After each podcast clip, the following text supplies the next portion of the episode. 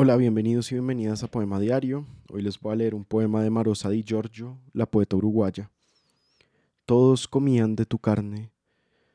Todos comían de tu carne color de nieve bajo la capa rosa, té cerca del olor de las manzanas y las cebollitas de oro. Bullía el vino en las copas y alguien bailaba cerca. Yo también quise cortarte y así me fueron develados los huesos de tu pecho Di en tu pequeño osario, pero mi corazón se detuvo, te miró con grandes ojos tristes y pasaste entre las dalias negras por el prado.